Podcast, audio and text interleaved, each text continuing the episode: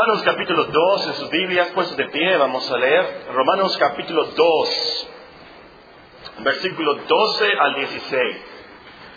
Romanos eh, capítulo 2, versículo 12 al versículo 16. El apóstol San Pablo nos enseña, inspirado por Dios, porque todos los que sin ley han pecado, sin ley también perecerán, y todos los que bajo la ley han pecado, por la ley serán juzgados. Porque no son los oidores de la ley los justos ante Dios, sino los hacedores de la ley serán justificados. Porque cuando los gentiles que no tienen ley hacen por naturaleza lo que es de la ley, estos, aunque no tengan ley, son ley para sí mismos, mostrando la obra de la ley escrita en sus corazones, dando testimonio su conciencia y acusándoles o defendiéndoles sus razonamientos, en el día en que Dios juzgará por Jesucristo los secretos de los hombres, conforme a mi evangelio. Unas sugerencias para el título de este sermón son, ¿quién es mayor, tu conciencia o Dios? ¿Quién es mayor, tu conciencia o Dios? Otro título pudiera ser, puedes ir al cine a ver a Alicia en el País de las Maravillas. Les gusta el título, ¿verdad? La, el último, la última posibilidad, ¿cómo puedes limpiar tu conciencia de todo remordimiento? Hace unos años estuvo de moda una Biblia de estudio llamada Biblia Scofield. No sé si ustedes tuvieron alguna o se acuerdan, la Biblia Scofield. Buena Biblia, buenos comentarios, pero también tiene unas anotaciones que están equivocadas, muy equivocadas, por cierto. Por ejemplo, en esa Biblia se divide la historia del mundo en siete dispensaciones. Eso es lo que creen los teólogos, los predicadores que escribieron esa Biblia. Dividen los tiempos de la historia de la humanidad en siete dispensaciones. Dicen que Adán y Eva vivieron la dispensación de la inocencia, Génesis 1 y 2. Dicen que los hombres después de Génesis 3 al capítulo 7 vivieron la dispensación de la conciencia.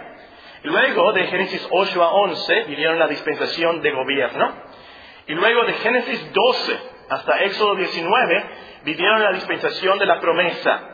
Y luego brincan de Éxodo 20 a Hechos 2 que la gente vivió en ese tiempo en la dispensación de la ley.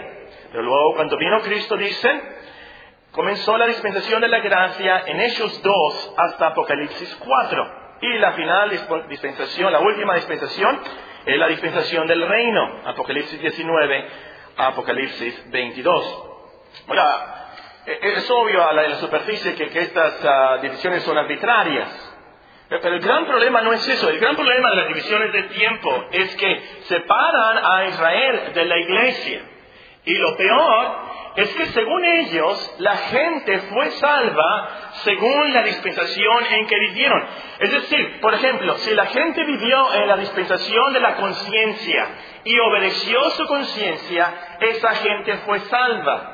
Si la gente vivió en la dispensación de la ley y obedeció la ley, esa gente fue salva por la ley. Pero eso es totalmente antibíblico. Nadie, nadie, nadie es salvo sin fe en Cristo. Absolutamente nadie. Adán y Eva supieron de Cristo, supieron del Cordero de Dios que quita el pecado del mundo. Moisés, David, los profetas, toda la gente del Antiguo Testamento no fueron salvos por los animales de los sacrificios, no fueron salvos por obedecer las leyes del tabernáculo o el templo, fueron salvas por su fe en el Cordero de Dios que venía, que estaba profetizado, que vendría a quitar el pecado del mundo. Y también, si, esa es la, si, quieren creer en eso, es muy lógico, puesto que si la gente puede ser salva por la ley, entonces ¿para qué vino Cristo? Si la gente puede ser salva obedeciendo su conciencia, entonces ¿por qué? ¿Por qué se sacrificó Cristo en la cruz? Por supuesto que no. Y también, si eso es posible, ¿por qué el apóstol, el apóstol Pablo de la dispensación de la gracia, incluye en sus cartas, en sus enseñanzas, lo que es la ley y la conciencia, miles, años, miles de años después? Es obvio entonces que esa, esa enseñanza de dispensaciones está mal, muy mal. Esta mañana aprendimos de la ley en la vida del cristiano. Esta tarde vamos a aprender de la conciencia en la vida del cristiano. Eso es parte de nuestros estudios de Romanos 2, 12 al 16. Ya estudiamos este pasaje versículo por versículo, pero hemos vuelto a este pasaje para estudiar estos, estos temas súper, súper teológicos. Ahora, menciono estas cosas porque a lo mejor te vas a mudar a otra ciudad y tienes que buscar otra iglesia. Entonces tienes que checar, tienes que saber cuáles son sus creencias respecto a estas cosas. Esto es muy importante. Pero sobre todo, sobre todo, tienes que aplicar estas cosas a tu vida. Tienes que aprender, como vimos en esta mañana, a agradar a Dios obedeciendo sus mandamientos, no para su salvación, pero en agradecimiento y para gloria de Dios. Tienes que aprender, vamos a ver esta tarde, a limpiar tu conciencia para vivir con libertad y sin remordimientos. Bien, el plan de estudios esta tarde es muy, muy sencillo.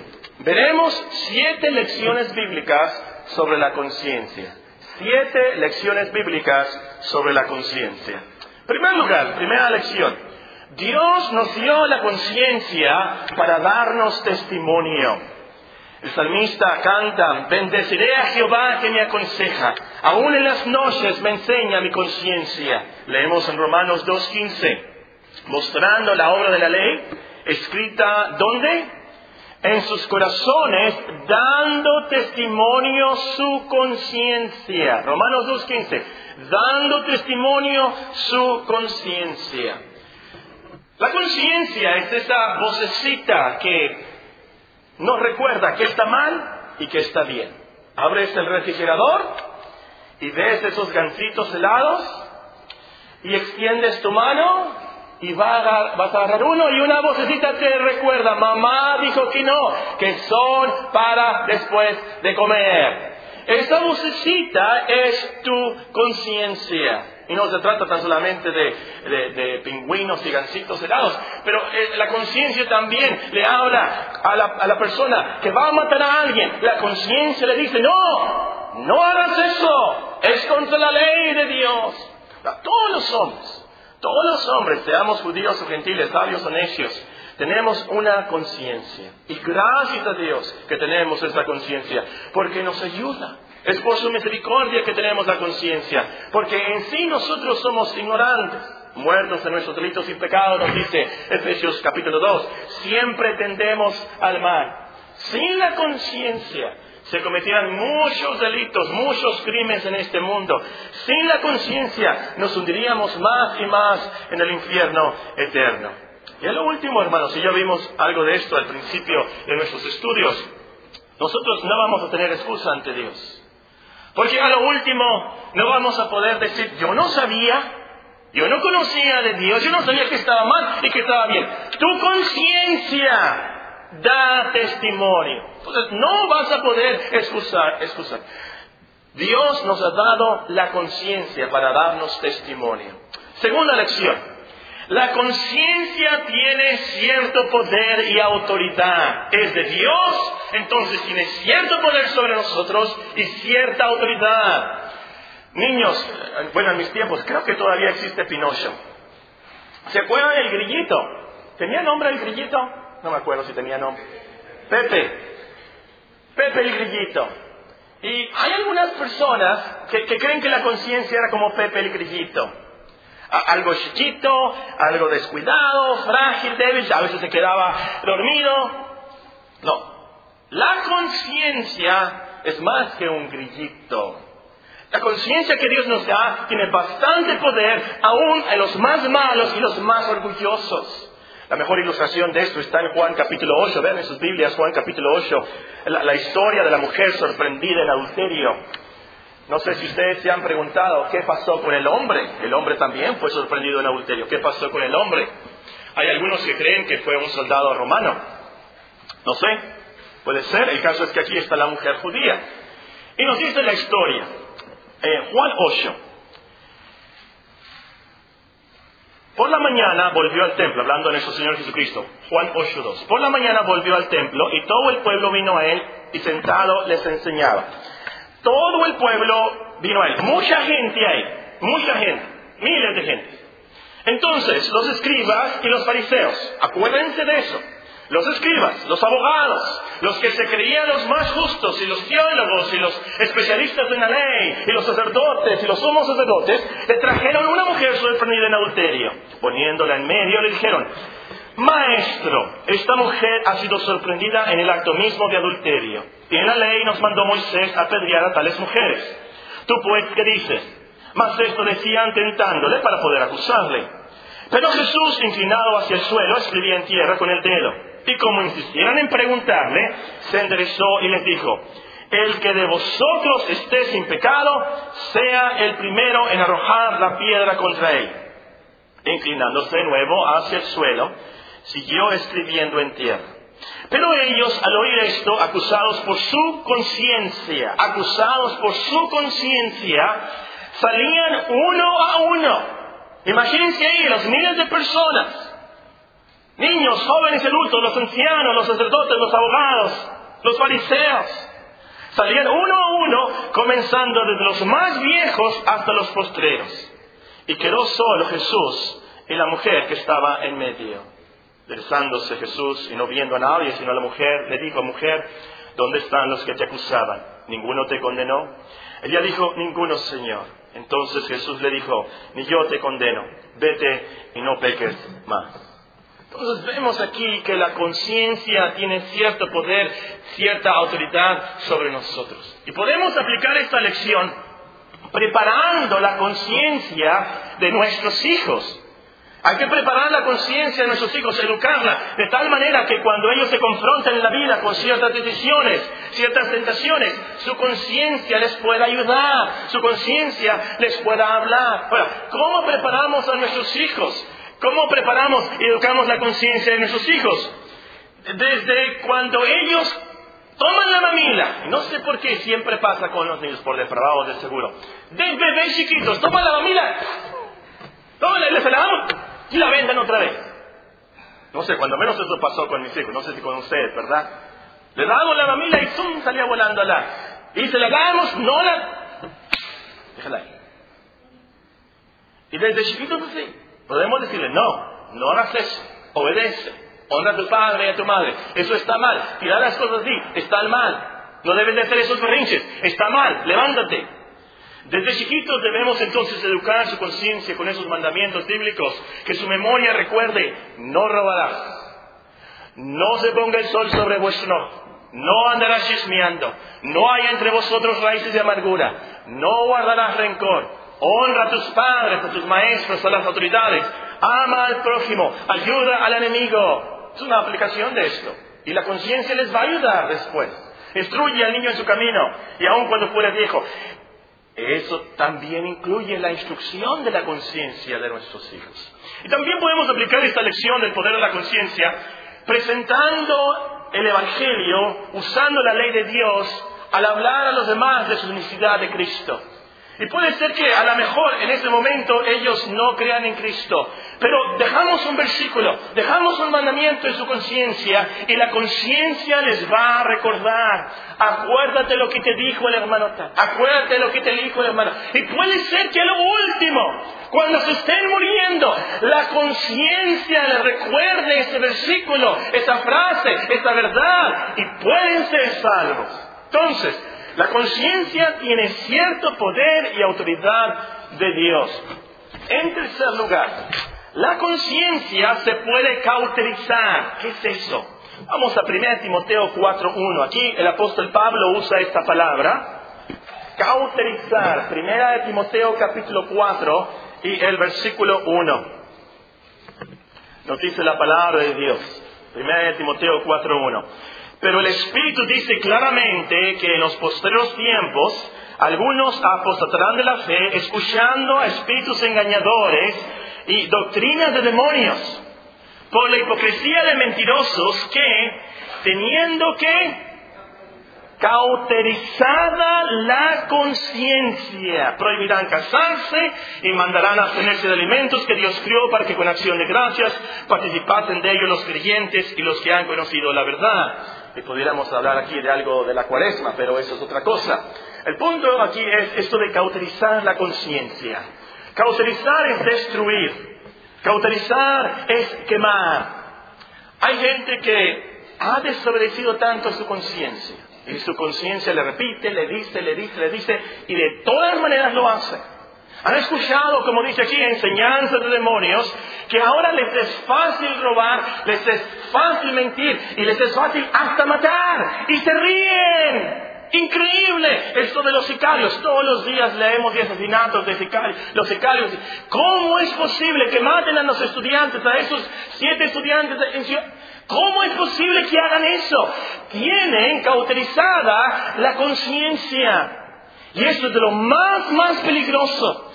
Porque estos hombres, nos dice 1 Timoteo 1, 19 a 20, blasfeman a Dios. Se hunden en destrucción y perdición eterna. Entonces, mucho cuidado. Educa tu conciencia con la palabra de Dios, no con enseñanzas de demonios. No que hay una clase de demonología y de demonios en la unison, no hay tal cosa. Por supuesto que no. Pero las enseñanzas de los demonios están en la radio. Las enseñanzas de los demonios están en el Internet. Las enseñanzas de los demonios están en los periódicos, en la televisión, en la escuela. Tenemos que tener cuidado entonces. En Estados Unidos y en otros países supuestamente civilizados, hoy en día, legalmente se asesinan a millones de bebés cada año. ¿Cómo es posible? ¿Qué pasó? Escucharon a doctrinas de demonios ya su conciencia les permite hacer eso legalmente. Entonces, padres, mucho cuidado con lo que escuchan y ven y aprenden sus hijos. Revisen qué les enseñan en la escuela. Revisen qué están viendo en el internet. Vean el historial. Si no saben cómo hacerle, preguntan al hermano Alfonso Orozco. Vean el historial. Y ven si lo han borrado. Y si lo vuelves a borrar, no puedes ver en la computadora. Tú eres responsable de lo que están viendo, de lo que están oyendo. Tienes que tener mucho cuidado, sobre todo, prepararlos para la defensa de su fe, educarlos en el Evangelio, que siempre estén cerca de Cristo y sus enseñanzas. No las doctrinas del mundo, no las doctrinas de los demonios, porque si no, puede ser que cautelicen su conciencia. Y aplicando esto a nosotros mismos, por supuesto, matemos esos pecados que nos recuerda la conciencia antes de que esos pecados nos maten a nosotros y cautelicemos nuestra conciencia. Cuarta lección. La conciencia se debe de mantener sin ofensa ante Dios y ante los hombres. La conciencia no tan solamente fue para las personas de Génesis 3 a 7. El apóstol Pablo, fíjense quién el apóstol Pablo nos dice esto en Hechos 23. Busquen en sus Biblias Hechos capítulo 23 y el versículo 1. Hechos 23, 1. Y es un ejemplo aquí, es una selección, también pueden escribir ahí 1 Timoteo 1.5, 1 Timoteo 1.19 y 20. Aquí Pablo nos dice, ante el concilio, dice, entonces Pablo, Hechos 23, 1, mirando fijamente al concilio, dijo, varones hermanos, yo con toda buena conciencia he vivido delante de Dios hasta el día de hoy. ¿Qué testimonio? Yo tengo buena conciencia. Yo tengo una limpia conciencia. En esos 24 Él nos dice en el versículo 16, a causa de la resurrección de nuestro Señor Jesucristo, por esto yo procuro tener siempre una conciencia sin ofensa ante Dios y ante los hombres. La conciencia es un instrumento muy útil que Dios nos ha dado a todos los hombres, incluyendo los mejores cristianos. Y la debemos de mantener limpia, sin ofensa. O como dice otra versión, me gustó esa traducción, debemos de mantenerla sin remordimientos. Debemos mantenerla irreprensibles ante Dios y ante los hombres. Ante Dios, por supuesto, es lo principal, porque el pecado es contra Dios. Dios nos dio la conciencia. Pero también, también, los hombres nos ven. También los hombres son nuestros prójimos. Debemos de amarlos. Debemos de mantener una conciencia sin remordimientos ante los hombres. En cuanto dependa de nosotros, debemos de vivir en paz con todos los hombres. Debemos reconciliarnos con todos los hombres. No podemos permitir que nuestra conciencia esté llena de raíces de amargura contra otras personas. No podemos permitir que nuestra conciencia esté saturada de rencores y venganzas contra otros hombres. Y por supuesto, no podemos permitir que los hombres blasfemen a nuestro Dios por nuestro testimonio. Algún día te va a tocar despedir a la gente de la iglesia. Y vas a tener que saludar a todos los que salgan de la iglesia. Vas a poder saludarlos, saludarlos con el testimonio de una conciencia que está bien con cada uno de los de la iglesia. Esto es muy importante, hermanos. Qué bueno si no hay nada entre Dios y tú. Qué bueno. Pero ¿qué tal con tus padres? ¿Qué tal con tus hijos, con tus hermanos? La cristiandad, vimos en esta mañana, a lo último, es amar a Dios y amar a los demás. Estar bien entonces con Dios y estar bien con los demás. Muy, muy importante esto. Luego tenemos la quinta lección. La conciencia de los demás no se debe herir. La conciencia de los demás no se debe herir. Vamos a suponer que mañana te llama una amiga, un amigo, y te invita a ver Alicia en el País de las Maravillas, en el cine, tercera dimensión. ¿Qué le vas a contestar? ¿Qué le vas a decir? ¿Sí o no? Por cierto, unos no tienen problema con ir al cine. Y unos, para su vergüenza, lo digo, hasta van los domingos. Esto sería increíble. El hermano Alfonso puede confirmar esto. Hace 40 años, 30 años, esto era increíble en los cristianos. Era es súper increíble para los cristianos de hace 300 años. Súper increíble. Pero el punto es, ¿qué harás si alguien te invita a ver la película mañana? Hay que tomar en cuenta varios factores. De hecho, la trama de la película no la sé ni la, no la he estudiado. No sé la buena cristiandad de los actores y la visión cristiana de los productores. Yo realmente, personalmente, no me gusta ni entrar a blockbusters por el ambiente sensual, materialista, mundano. No pienso que es para edificación de mi alma y es mucha tentación. Los postes que están ahí no los hicieron cristianos. Los postes de las películas para atraer a los hombres, sobre todo, no están conforme a la cristiandad, es pura lujuria, pornografía. Pero eso es otra cosa. El factor más importante en cuanto a esta decisión es qué de la conciencia de otros cristianos. ¿Qué de la conciencia de tus amigos que saben que tú eres cristiano? Según la Biblia, tú no debes herir sus conciencias. Y uso estas palabras por 1 Corintios 8. 1 Corintios, el capítulo 8. 1 Corintios capítulo 8, y quiero que subrayen una frase muy importante aquí. 1 Corintios 8. En ese tiempo las carnicerías vendían carne que había sido sacrificada a los ídolos.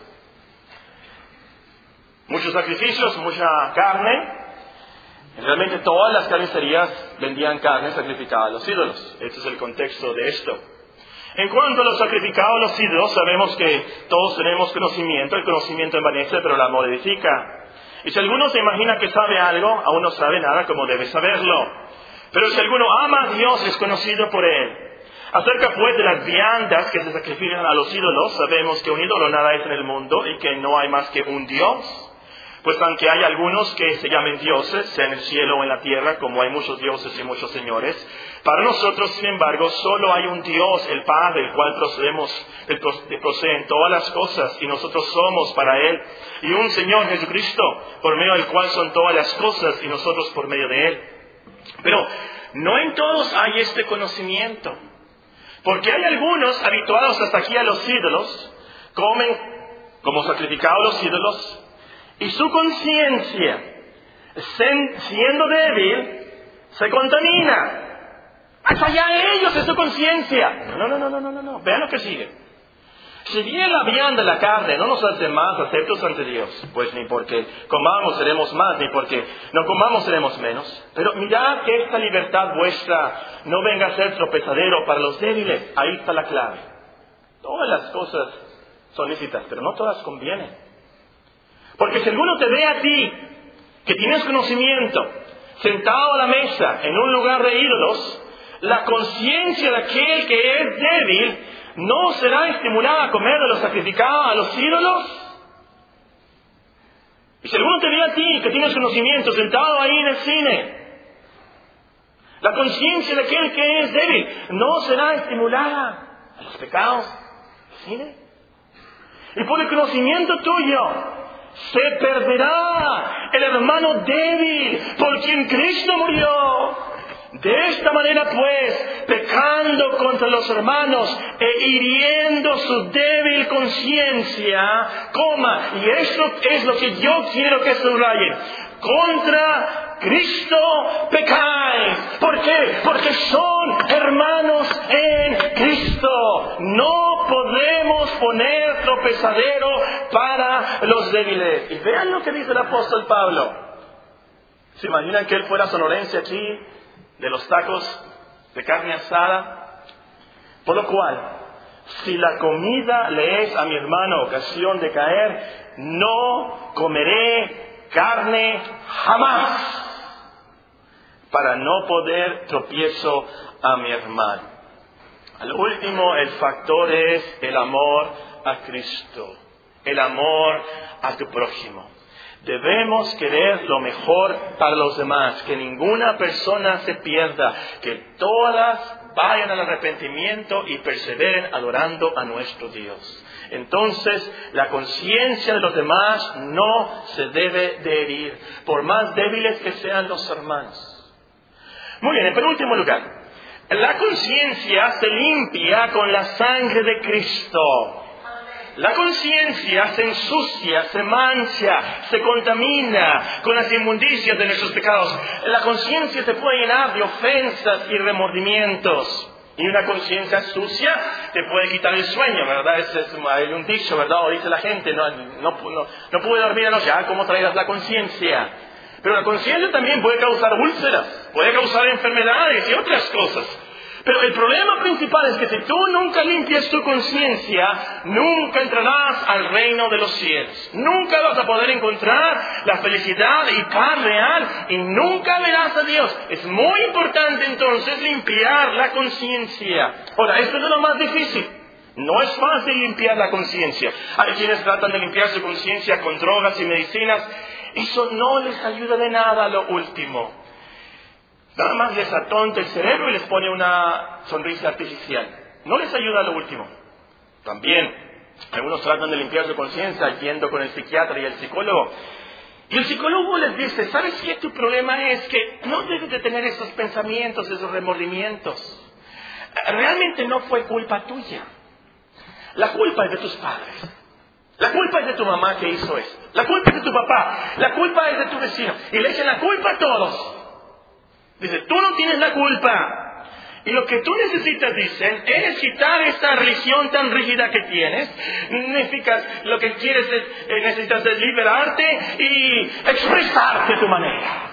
No, no, no tiene nada de malo ser homosexual. Platicando con personas de este tema, de la conciencia, de esos temas, es increíble lo que los psicólogos están diciendo a la gente totalmente antibíblico. Está bien emborracharte de vez en cuando. Está bien que te salgas de tus casillas de vez en cuando. No tiene nada de malo. Exprésate, aprende. Eso a lo último son enseñanzas de demonios. Hay una sola manera de limpiar la conciencia eficazmente. Aplicando la sangre de Cristo a nuestras conciencias. Ven conmigo Hebreos, por favor, capítulo 9 y el versículo 13. Hebreos capítulo 9 y el versículo 13. Hebreos 9, 13. Hablando de la ley ceremonial, como vimos en esta mañana, el escritor dice, porque si la sangre de los toros y los machos cabríos y las cenizas de la becerra rociadas a los inmundos santifican para la purificación de la carne, ¿cuánto más? ¿Cuánto más la sangre de Cristo, el cual mediante el Espíritu Eterno se ofreció a sí mismo sin mancha a Dios, limpiará vuestras conciencias de obras muertas para que sirváis al Dios vivo? ¿Cuánto más? La sangre de Cristo limpiará vuestras conciencias. Ahora, hermanos, esto es muy importante. Esto es algo espiritual. Esto es algo que Dios hace. Tú no puedes ver tu conciencia. Tú no puedes sentir que tu conciencia está limpia. Entonces, tienes que creer esta gran promesa de Dios, el Dios que no miente, es imposible que Él mienta. Tu conciencia está limpia el segundo que tú crees que Cristo derramó su sangre por nuestros pecados. Y tienes que creer la lógica de comparación de este texto. ¿Cuánto más? Sí, la sangre de los animales purificaban. ¿Cuánto más? Por cierto, predicadores, les recomiendo un estudio del cuánto más en la Biblia. ¿Cuánto más aquí? Si la sangre de los animales limpiaba las conciencias en el Antiguo Testamento, los purificaba ceremonialmente, ¿cuánto más? Es infinita la multiplicación aquí.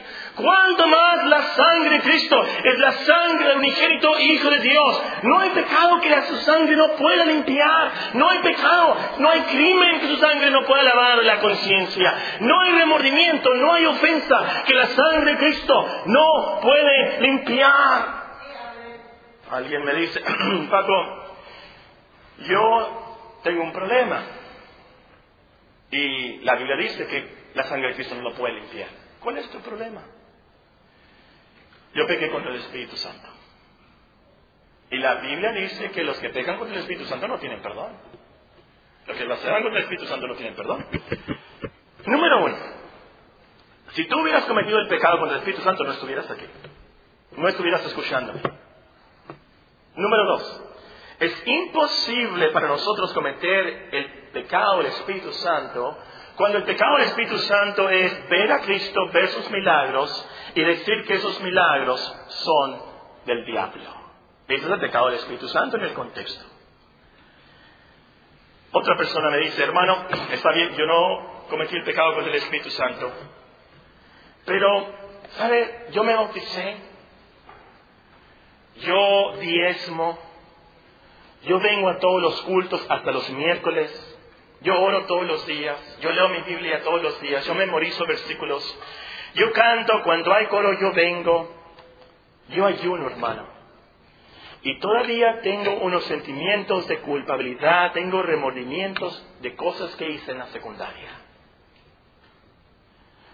Vamos a ver algo de esto en el último punto. Séptima lección. La conciencia no es infalible. La conciencia no es infalible. La conciencia no es 100% confiable. ¿Por qué? Por dos razones. La conciencia está en nuestro corazón, dentro de nosotros que somos pecadores.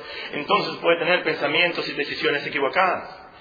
La conciencia también solo va a hablar de acuerdo a su educación.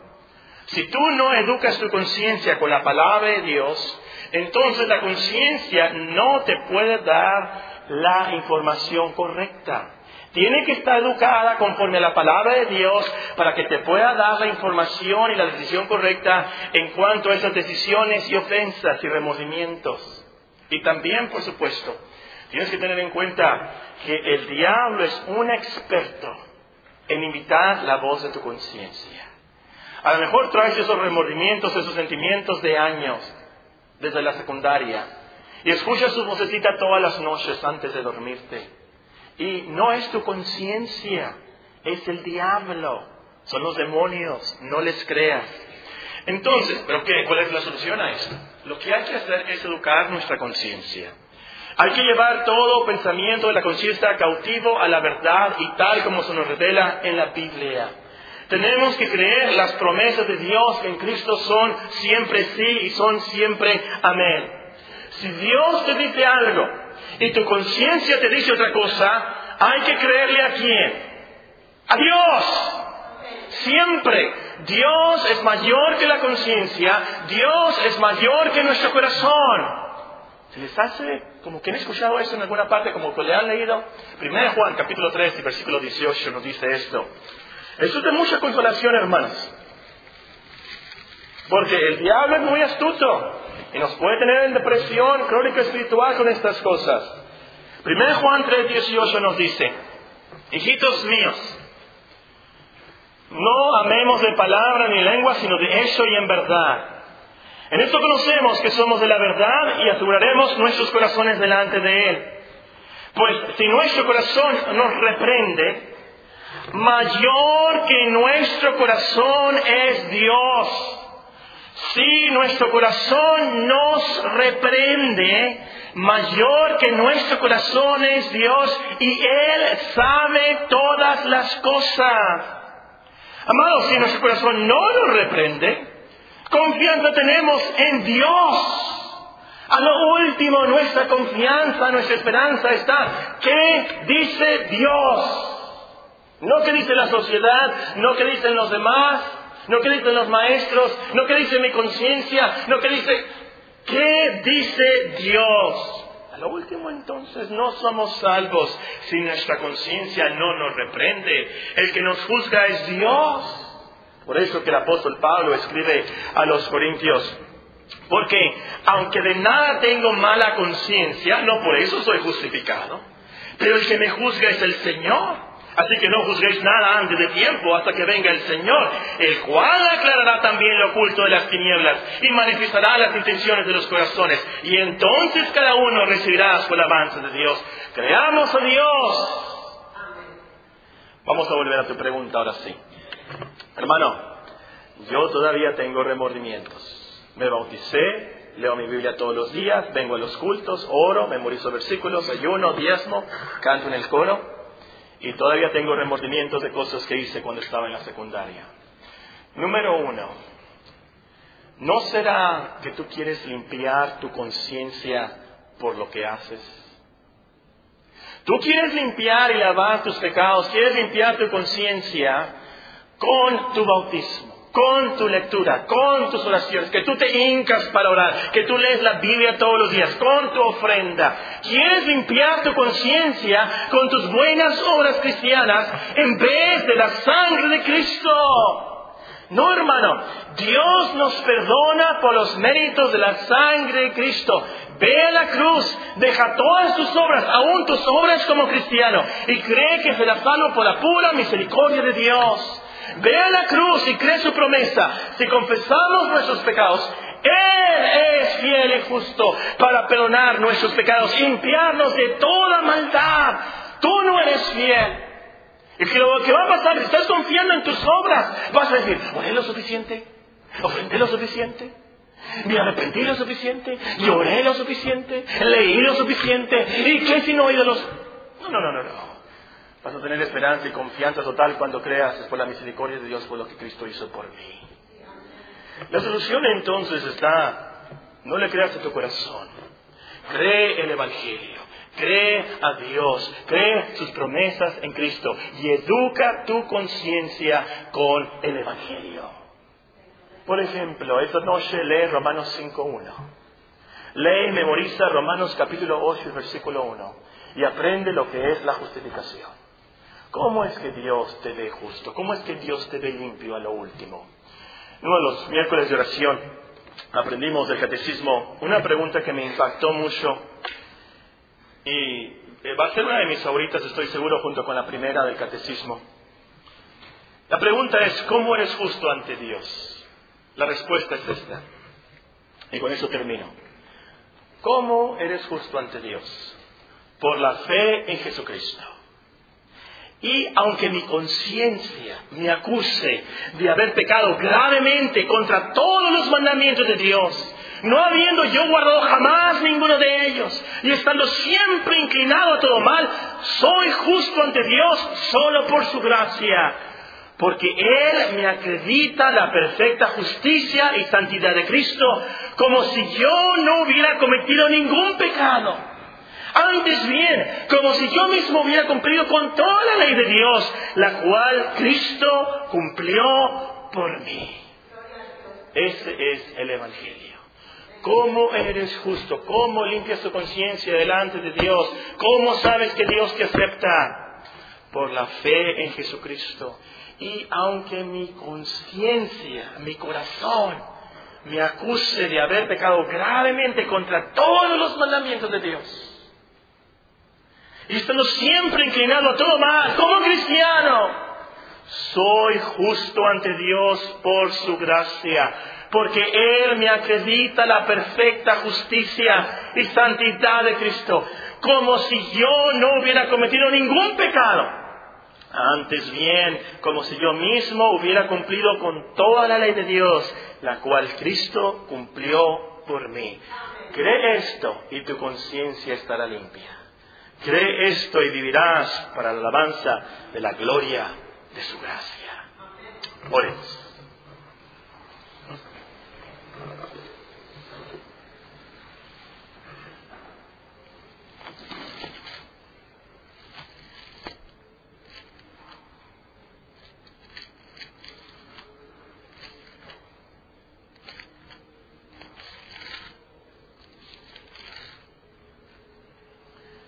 Lámpara es a mis pies tu palabra y lumbrera mi camino.